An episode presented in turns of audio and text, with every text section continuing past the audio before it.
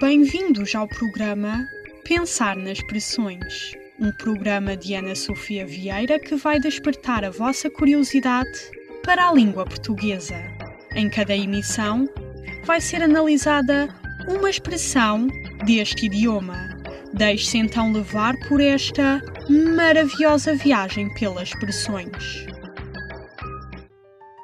Antes de começarmos, só queria dizer que hoje chega ao fim esta nossa primeira maravilhosa viagem pelas expressões.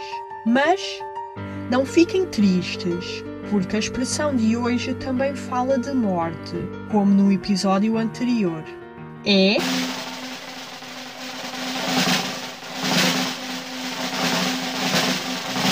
Salvo pelo gongo.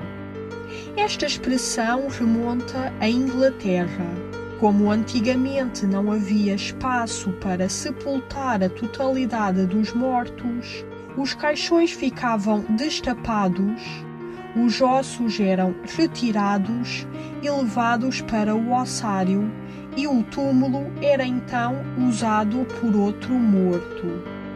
Mas por vezes, quando se abriam os caixões, os coveiros deparavam-se com arranhões nas tampas, o que queria dizer que esse morto não tinha sido enterrado morto, como é habitual, mas sim vivo.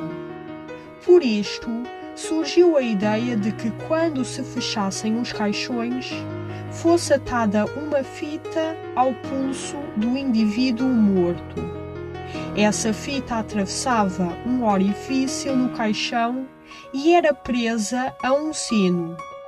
Depois de a pessoa ser sepultada, alguém ficava ao lado da campa por uns dias. Se quem tivesse sido enterrado acordasse, a deslocação do braço fazia com que o sino tocasse. Assim, este seria salvo pelo gongo. Bom, por hoje é tudo.